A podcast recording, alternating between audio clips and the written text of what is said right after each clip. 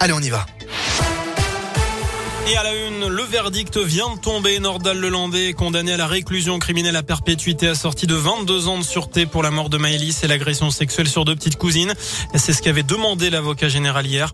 Ce matin, au début de l'audience, Nordal Lelandais a de nouveau confirmé qu'il reconnaissait l'ensemble des faits. Il a renouvelé ses excuses aux proches des victimes. Il a aussi parlé de la sincérité de sa démarche. Son avocat avait plaidé pour une justice sévère mais humaine. Il demandait 30 ans de réclusion criminelle. Nordal Lelandais a 10 jours pour faire appel. Dans l'actu aussi cette femme grièvement blessée au couteau par son mari. Ça s'est passé dans la nuit de mercredi à jeudi à Rion, dans le Puy-de-Dôme. Donc, elle aurait été touchée à la poitrine.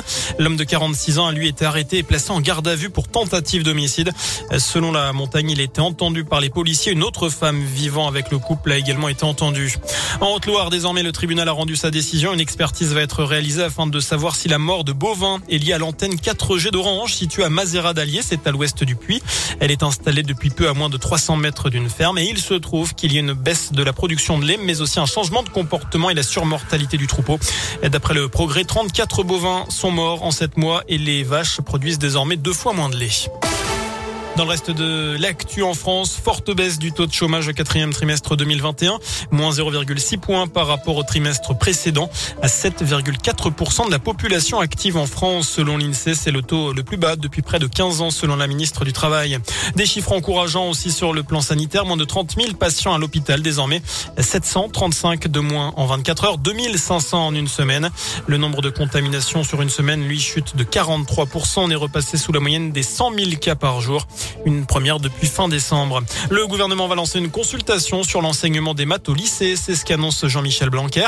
Et début février, le ministre de l'Éducation nationale avait estimé qu'il faudrait probablement ajouter des maths dans le tronc commun de première et de terminale. À l'étranger, la tension monte en Ukraine. Des bombardements sont en cours dans l'est du pays. Les États-Unis alertent à nouveau sur une attaque imminente de la Russie. Des émotions euh, ce matin à Pékin. La joie pour Justine Bréza-Boucher, championne olympique. La biathlète des saisies a remporté la médaille d'or de la Start. Petite déception pour Quentin Fillon-Maillet, quatrième chez les garçons. Alors il aura quand même fait des jeux exceptionnels avec cinq médailles en six courses. La France en est à 14 médailles. En foot, le coup d'envoi de la 25e journée de Ligue 1 avec Lille-Metz ce soir à 21h. Nos Clermontois seront au Stade Vélodrome dimanche soir à l'occasion d'un choc face à l'Olympique de Marseille.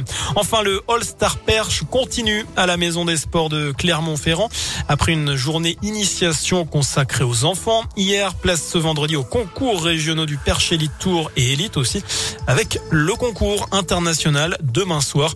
C'est une édition 2022 organisée sans jauge, 4800 personnes maximales et passe vaccinale obligatoire. Voilà pour l'essentiel de l'actu Bastien. Passez une très bonne soirée, un très bon week-end. Merci.